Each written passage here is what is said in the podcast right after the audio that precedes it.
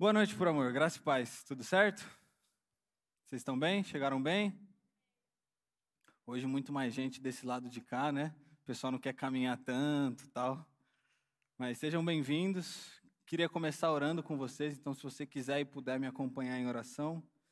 Jesus querido, nós te agradecemos porque podemos estar juntos, celebrando o teu nome, celebrando quem você é. E mais uma vez, Jesus, nos revela a tua palavra nos revela o teu Espírito e que toda palavra dita aqui, que o seu Espírito nos revele você, Jesus. Essa é a nossa oração, amém. Bom, das vezes que venho conversando com vocês aqui, falando com vocês, tenho falado da importância da gente aprender a ler a Bíblia de uma outra forma.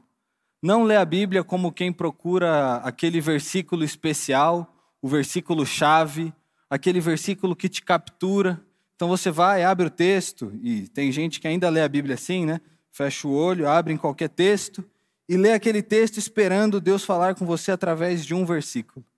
Mas tenho sugerido para vocês a leitura do texto a partir das narrativas, a partir dos personagens, e que você tire lições para a sua vida a partir da história que aquele texto conta, e não apenas de um único versículo isolado.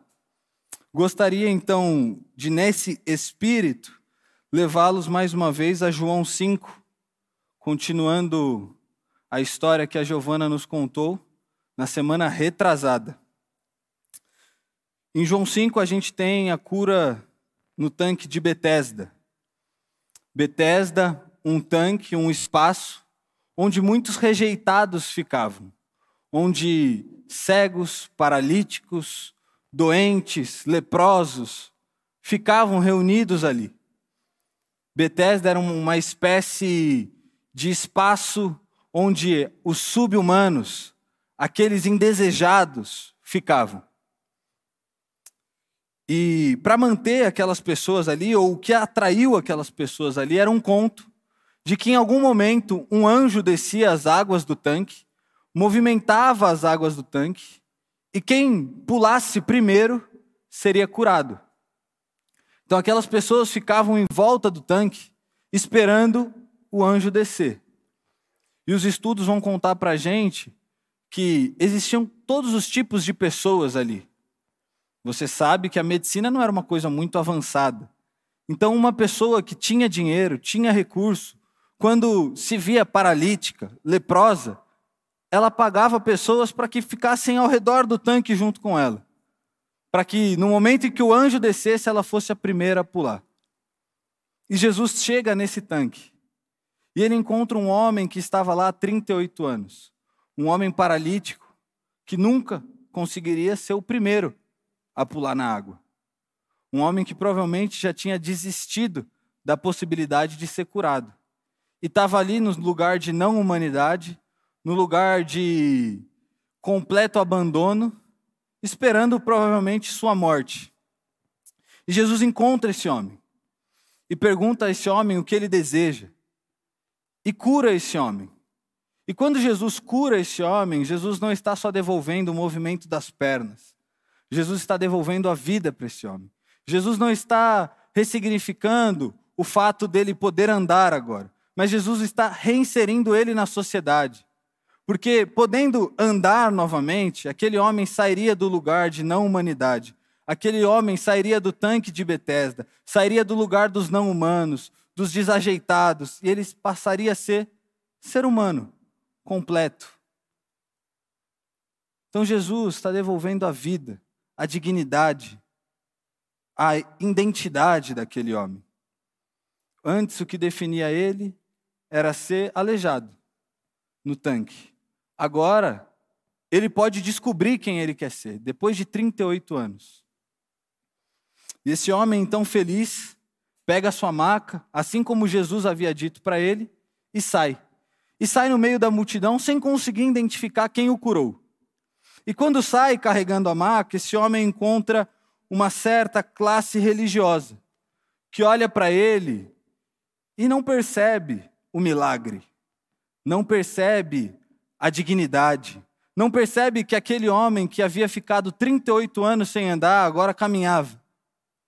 Percebe uma maca na mão de alguém num sábado. E você sabe que sábado é o dia do Shabá, é o dia do descanso. E para essa classe religiosa, carregar a sua maca, a sua própria maca, era trabalho.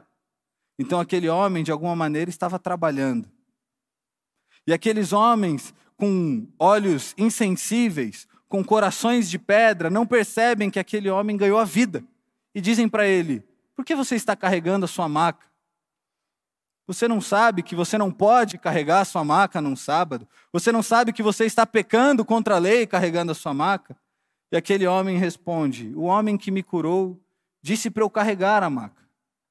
Aquele homem carregava junto com ele a sua vergonha, aquilo que tinha sido a sua vergonha, agora era um sinal do milagre, agora era um sinal da restauração. E essa classe religiosa pouco se importa. E logo pergunta: quem é esse homem? Quem foi o homem que te curou e ordenou que você pecasse no sábado? E aquele homem não sabe quem é, não percebeu quem era. E ele segue a sua vida.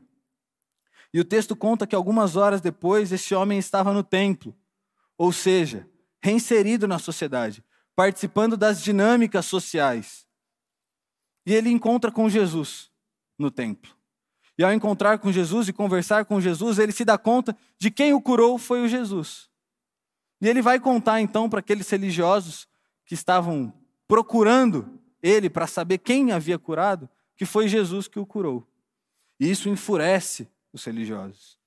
Isso deixa eles muito irritados e eles vão atrás e começam a perseguir Jesus. Como quem diria: por que você está curando no sábado? Por que você está trabalhando no sábado? O sábado é o dia do descanso. E a gente vê essa cena se repetindo algumas vezes na Bíblia. Essa, você pode estar confundindo esse texto com a história de Siloé, do tanque de Siloé, quando Jesus também cura um homem no sábado e diz para os religiosos: Mas espera aí, o sábado foi feito para o homem ou o homem para o sábado? Essa é outra história, porque Jesus curava no sábado. Jesus dignificava as pessoas no sábado. Jesus devolvia a vida para as pessoas no sábado. E Jesus justifica isso dizendo: Meu pai trabalha no sábado e eu também trabalho.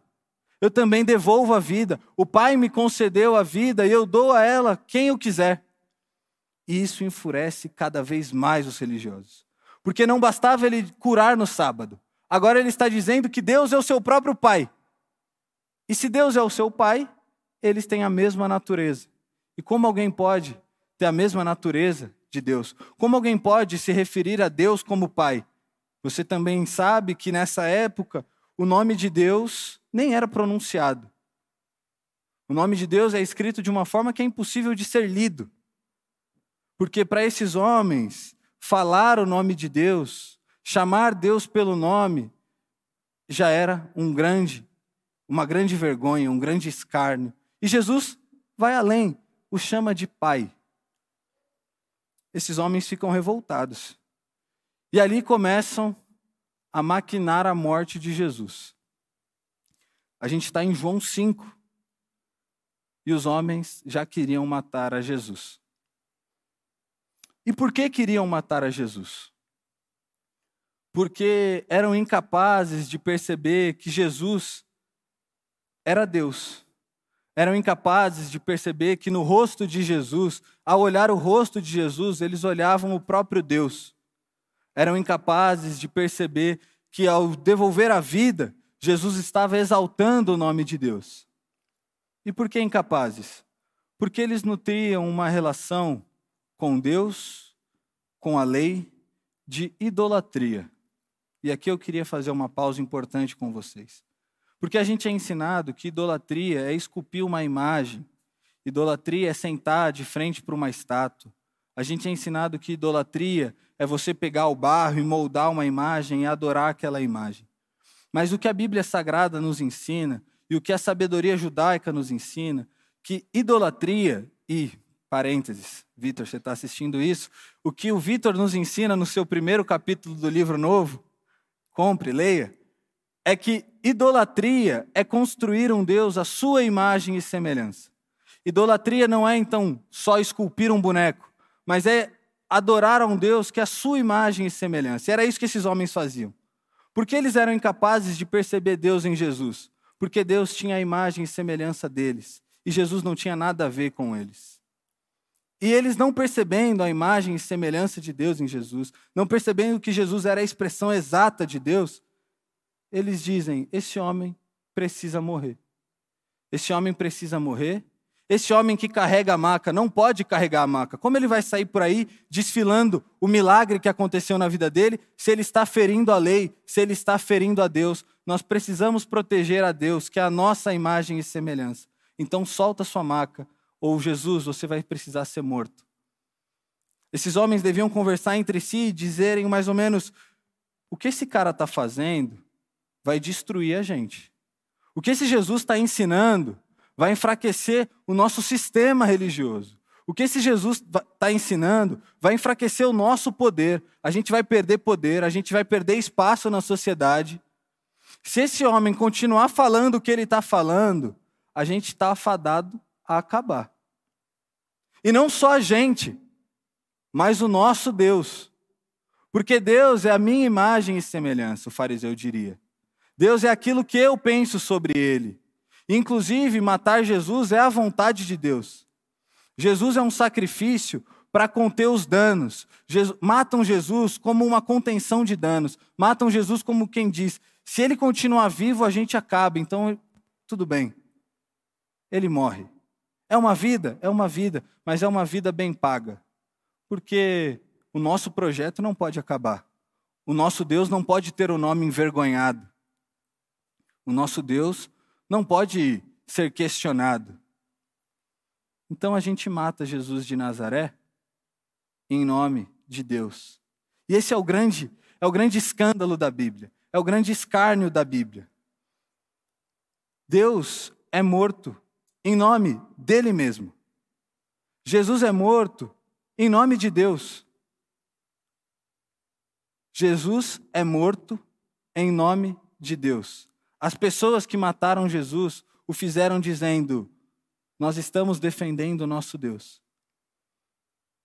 E é o que a Bíblia está nos contando com a morte de Jesus é que a nossa idolatria pode nos cegar de tal maneira que a gente é capaz de matar Deus em nome dele mesmo. Salmos vai nos ensinar que a gente vai ganhando esse coração idolátrico à medida que formamos um Deus à nossa imagem e semelhança e passamos a olhar para ele. E quando nós nos relacionamos com ele, nós vamos nos transformando pouco a pouco assim como ele é. Então a gente vai ganhando olho que não vê, boca que não fala, mão que não toca. Era isso eram esses homens, eram essa classe religiosa. Vem um milagre, vem um homem restaurado, mas são incapazes de ver a vida. Só vê a desobediência da lei. Encontram com o próprio Deus e são incapazes de perceber que diante deles está o próprio Deus. Porque passaram tempo demais contemplando um ídolo à sua imagem e semelhança. Agora, tudo que é Deus para eles são seus iguais, são seus semelhantes. E todos os outros não são dignos, tão dignos quanto eles. E se precisarem morrer, que morram. Se precisarem ser crucificados, que sejam crucificados. Mas por que, que eu estou te falando isso? Por que, que isso é relevante para a gente? Porque eu tenho muito temor de que a gente continue construindo ídolos a nossa imagem e semelhança e matando pessoas em nome desses ídolos. E quero contar três histórias para ilustrar isso que eu estou contando para vocês. Primeira história.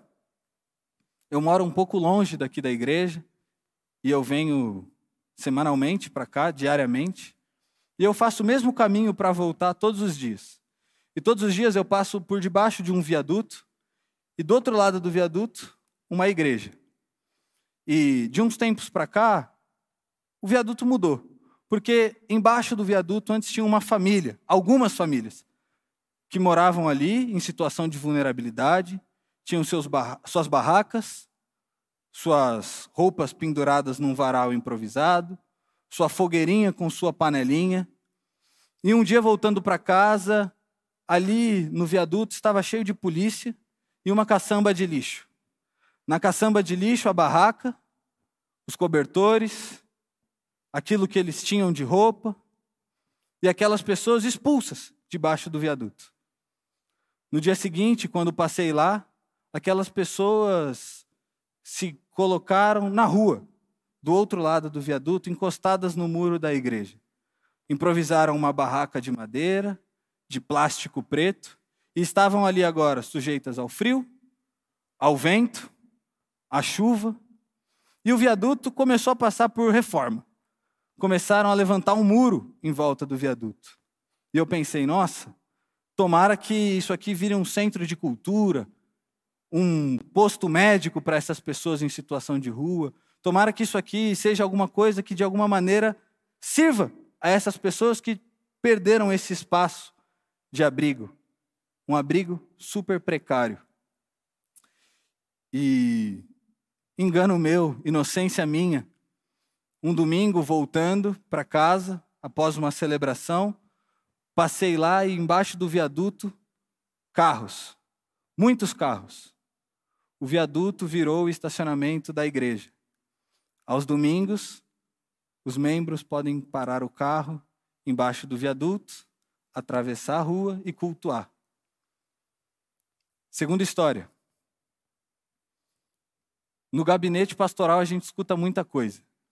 E tem muita coisa que a gente escuta que é de ferir o coração.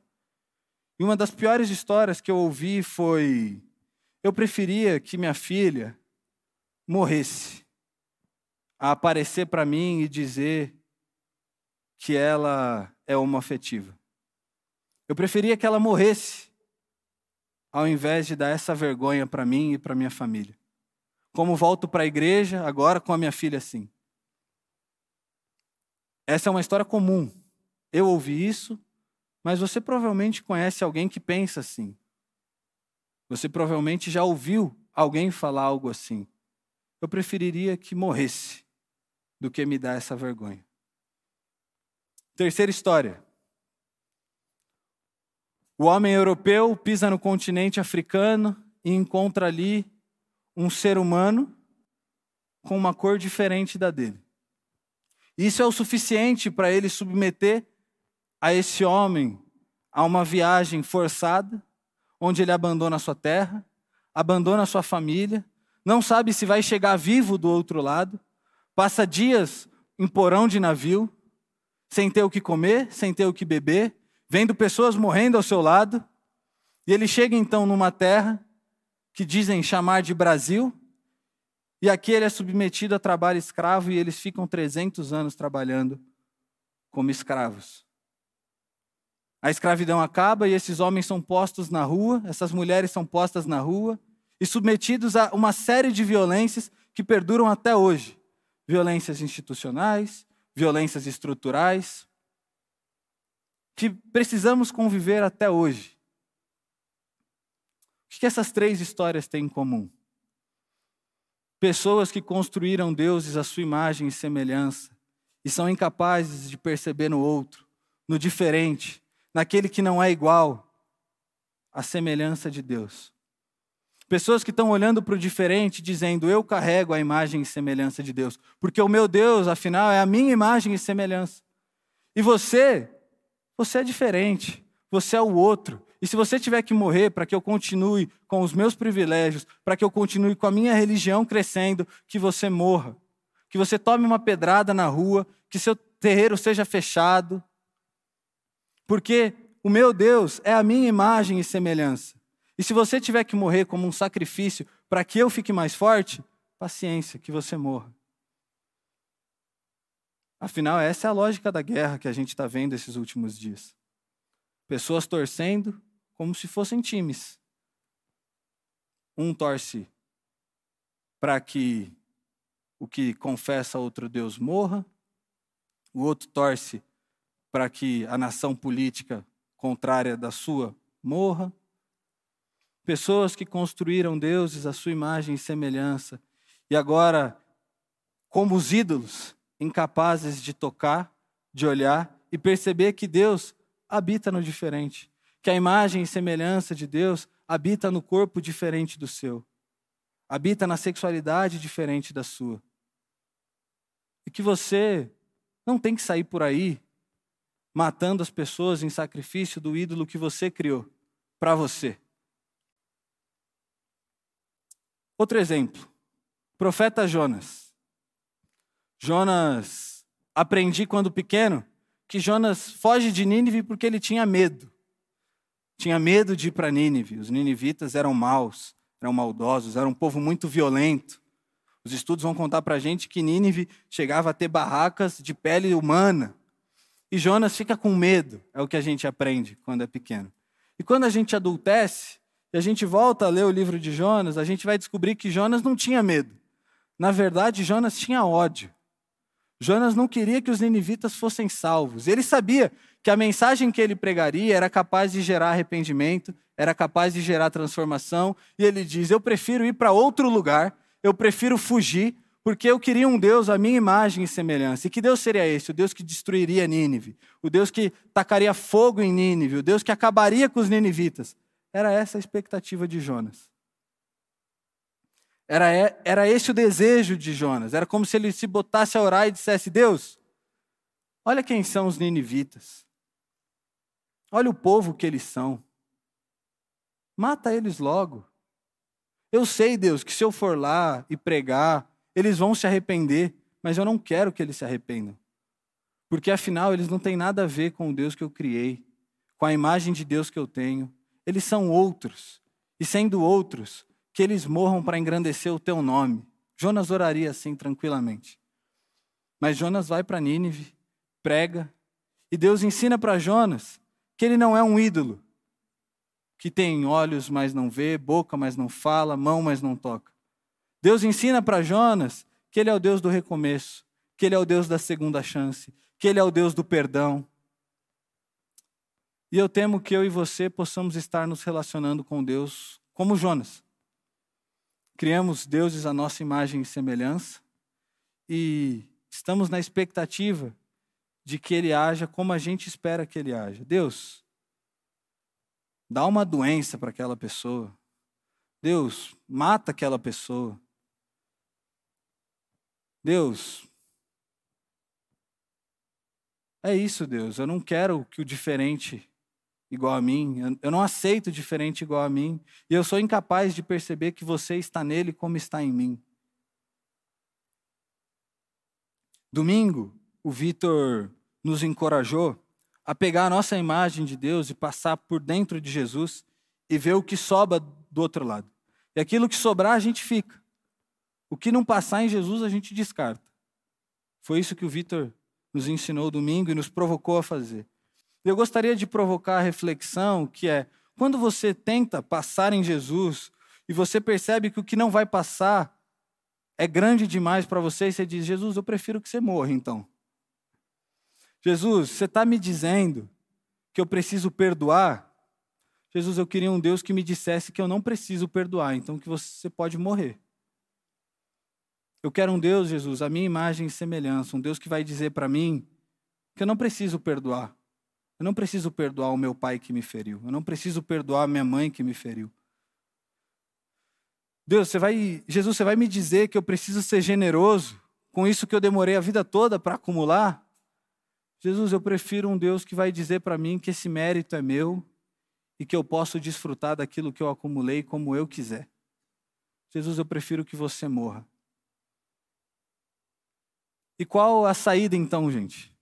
Qual a alternativa para a gente não fazer isso com Jesus, para a gente não matar Jesus, para a gente não matar não só Jesus, mas os outros, aqueles que estão na nossa casa, o seu marido, a sua filha, o seu filho, porque ele é diferente de você, porque ele é diferente da imagem que você construiu de Deus. Qual a saída para isso? Falei para vocês que o que transforma o nosso coração e o que nos transforma é a contemplação. A saída para isso é começar a olhar para Jesus como ele é. O Jesus que pede para você perdoar, o Jesus que pede para você ser generoso, e mesmo que você não consiga perdoar, mesmo que você não consiga ser generoso, que você não tire os olhos dele, porque à medida que você vai olhando, você vai sendo transformado. É isso que Paulo vai nos ensinar. Que à medida que olhamos e contemplamos a face, somos transformados para virar a imagem e semelhança dele, Jesus. Essa é a única alternativa que a gente tem. Porque quando começamos a contemplar Jesus, começamos a perceber quem é Jesus, como Jesus se dá no mundo, como Jesus se dá na pluralidade das pessoas, nas relações, nas diversidades de experiências religiosas. Jesus está na igreja batista, mas está na igreja pentecostal. Jesus se revela de várias maneiras e não só da maneira que eu espero, que eu acredito. Eu começo a ter meu coração transformado. E o coração de pedra vai dando espaço para um coração de carne. Os olhos que antes não viam, agora começam a ver. E agora eu sou capaz de sentir a dor do diferente. Eu sou capaz de sentir a dor daquela família que teve o seu precário barraco tirado de debaixo daquela ponte, colocado do outro lado da rua, para que aquela ponte virasse estacionamento de igreja. Eu sou capaz de me solidarizar com a filha que está ouvindo da mãe. Eu preferiria que você morresse do que você me der essa vergonha. Porque agora eu tenho mãos que tocam, eu tenho olhos que veem, eu tenho ouvidos que ouvem. Eu sou capaz de perceber a dor e me, e me solidarizar com a dor de milhares de pessoas negras pelo Brasil que sofrem violência diariamente. E aí eu vou abandonando o meu ídolo, a sombra que eu projetei, a imagem de um Deus que eu criei, ela vai sendo diminuída ela vai perdendo espaço, vai perdendo tamanho, vai perdendo força, e eu vou ganhando a clareza de quem é Jesus, o único Senhor. O único Senhor. Todas as sombras, todos os ídolos, todos eles prostrados diante de Jesus. Essa é a imagem que o Apocalipse nos oferece. A criação, todos os seres viventes, eu, você e todo mundo que passou prostrado diante de Jesus, dizendo: Santo, Santo, Santo, só o Senhor é santo, só o Senhor é digno.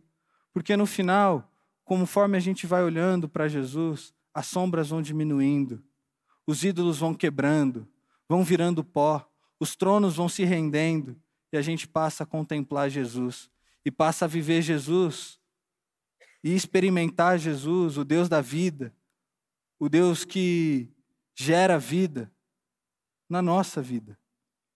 E a gente vai experimentando do perdão, a gente vai experimentando da graça, a gente vai experimentando do cuidado, a gente vai experimentando da vida que Jesus nos propõe. E a gente vai se afastando da ideia de ter um Deus à nossa imagem e semelhança. E da ideia de não conseguir perceber o agir de Deus no outro, o agir de Deus na vida do diferente, e aí a gente abandona isso e passa a viver longe da idolatria. Idolatria é um conceito muito chave na Bíblia Sagrada. Paulo vai gastar muitas das suas cartas nessa discussão. Abandonem a idolatria. Não criem deuses à imagem e semelhança de vocês, porque isso é muito fácil, gente. É muito confortável ter Deus do nosso lado dizendo para você: isso que você faz está certo, está tudo bem. Tá tudo bem ser violento com a sua filha. Tá tudo bem ser violento com seu marido. Tá tudo bem você aceitar essa propina no trabalho. É muito fácil a gente construir um Deus que nos deixa acomodados, acomodadas. E a proposta é outra. A proposta é olhar para um Deus que pouco a pouco, de glória em glória, vai nos transformando a imagem e semelhança de quem Ele é e não de quem a gente espera que ele seja. Esse é o chamado do Evangelho para mim, esse é o chamado do Evangelho para você. E agora gostaria de te convidar a cantar essa música que iremos cantar dentro dessa perspectiva.